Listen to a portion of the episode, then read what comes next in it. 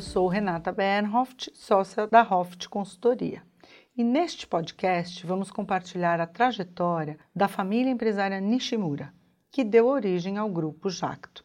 Uma empresa que teve origem nas máquinas agrícolas e hoje atua numa diversidade de produtos e mercados. Uma história que traz diversas inspirações, tanto de seu passado como do presente, ao completar a transição para a terceira geração.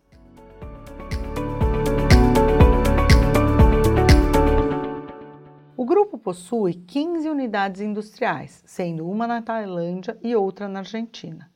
Com a visão da família empresária, milhares de colaboradores, parceiros e clientes fazem com que seja possível construir negócios relevantes e duradouros que partem de valores familiares, como caráter e ética, para construir um legado importante para toda a sociedade.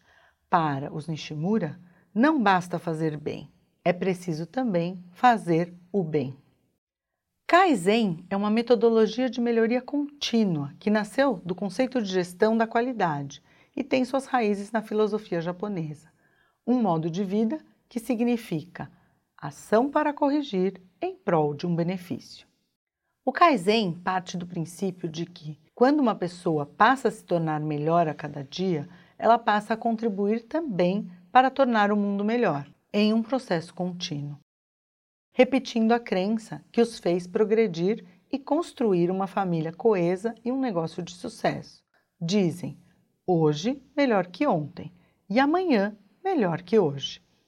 Os Nishimura são referência no desenvolvimento da governança para a realidade das famílias empresárias em uma evolução que, no melhor estilo Kaizen, acontece um passo por vez com uma visão de longo prazo. Desde o início, no interior de São Paulo, há mais de 70 anos, o Grupo Jacto cresceu um passo de cada vez, conduzido por um fundador e seguido por seus filhos e netos, com a forte convicção de que seu papel também é social, de estímulo à melhoria de vida de toda a população. O fundador Shunji Nishimura costumava dizer que ninguém cresce sozinho. Esse conceito faz com que, até hoje, o grupo busque ser um ambiente inspirador para as pessoas que trabalham ou se relacionam com a empresa, inclusive criando e mantendo escolas desde a educação infantil até o ensino superior.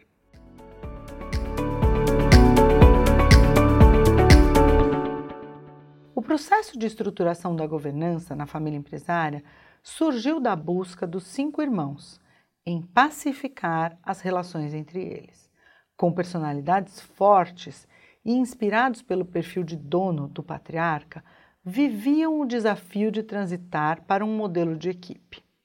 O primeiro projeto, no início da década de 90, demandou dois anos de conversa e resultou na primeira versão do acordo societário. Assim, descobriram as forças de cada um e como poderiam se somar num coletivo mais forte. Em seguida, foi instituído o Conselho, que mais tarde se desmembraria em toda a estrutura de governança existente hoje.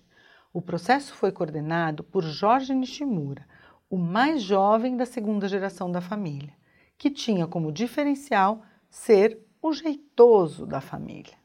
Esse fórum começou a colocar em prática as fronteiras entre família e empresa.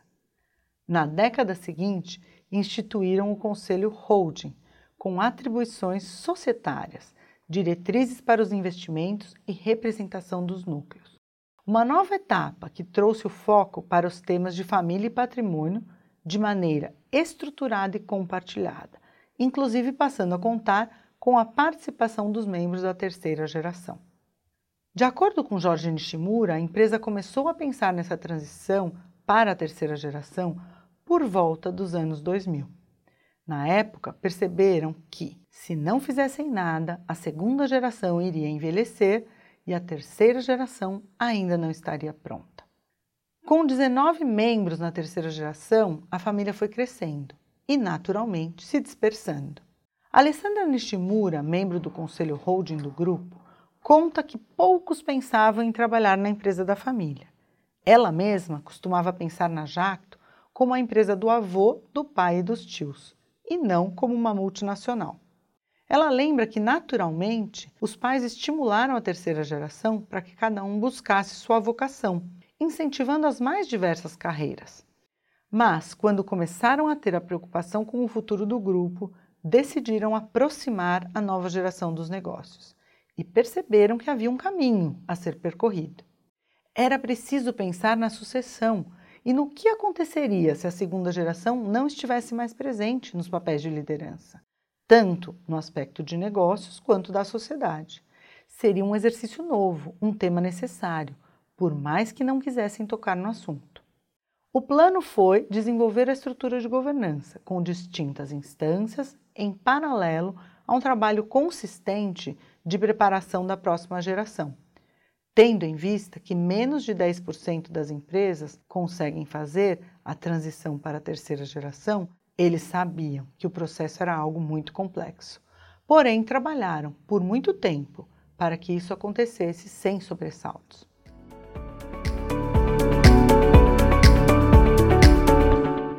Jorge conta que aplicaram o conceito de desenvolvimento dos projetos de vida, abordando com a nova geração desde a questão da personalidade até os interesses e sonhos de cada um, promovendo um diálogo para o alinhamento de expectativas entre gerações.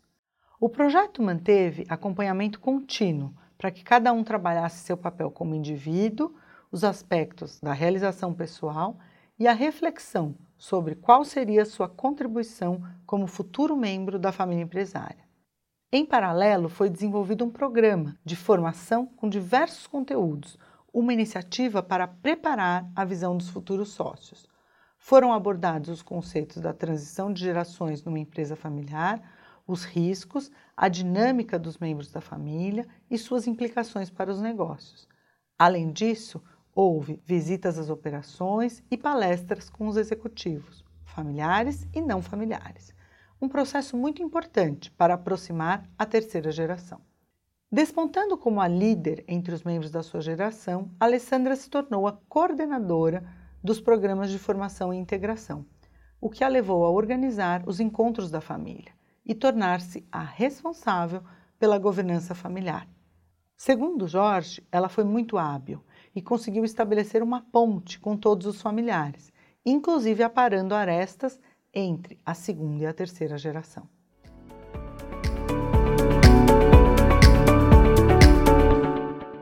A trajetória de Alessandra ilustra perfeitamente o conceito de liderança invisível, que, como conselheira, possui atribuições definidas, mas exerce atividades que vão muito além daquelas descritas. Sua atuação é transformadora no campo das relações e do capital humano, trazendo alinhamento e disposição para diálogos importantes, aspectos fundamentais para que a família seja uma fonte de contribuição e se torne um ativo para a sociedade e os negócios.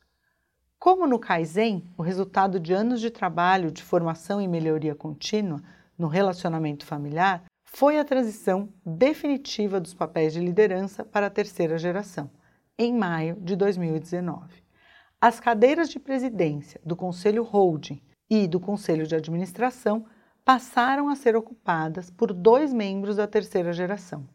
É um tipo de transição muito rara que acontece a cada 30 ou 40 anos. Menos de 10% das famílias empresárias conseguem transicionar para a terceira geração, por ser algo muito complexo. Mas, segundo Jorge, a preparação para que o grupo Jacto fizesse essa transição levou em um bom tempo e o processo em si aconteceu de forma gradual e pacífica, o que os deixou muito felizes. Conforme os membros da segunda geração chegavam à idade limite e passavam a se dedicar a atividades fora da gestão, a terceira geração assumia. Os mais jovens fazem parte das principais discussões há anos e, por isso, não houve nenhuma descontinuidade. Foi uma mudança gradual, até natural. Por sua experiência, competência, pelas regras do bom relacionamento e do respeito na família, Jorge poderia ter permanecido como presidente do conselho de administração até os 72 anos. Sentindo-se seguro em função do processo de transição planejado, ele decidiu abrir mão dessa posição seis anos antes, para dar espaço à nova geração. Mantendo-se apenas como conselheiro de administração, continuou exercendo um papel importante no desenvolvimento dos negócios e da família. Segundo Alessandra, o melhor da família empresária está na combinação entre o respeito entre as gerações e o privilégio de poder trabalhar juntos. Ela analisa que estão vivendo uma jornada em que, aos poucos, a terceira geração vem ganhando espaço, sempre com apoio e orientação dos mais velhos que continuam ao seu lado. São os mais novos reconhecendo o esforço da segunda geração em se desapegar e liberá-los para prosperar.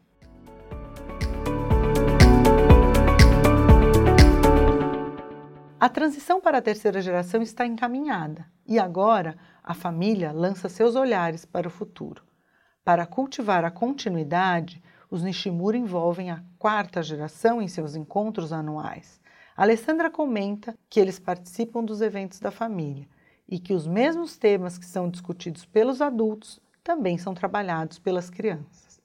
Ela reforça que esse é um caminho que pretendem aprofundar para que desde cedo eles entendam o legado da família empresária.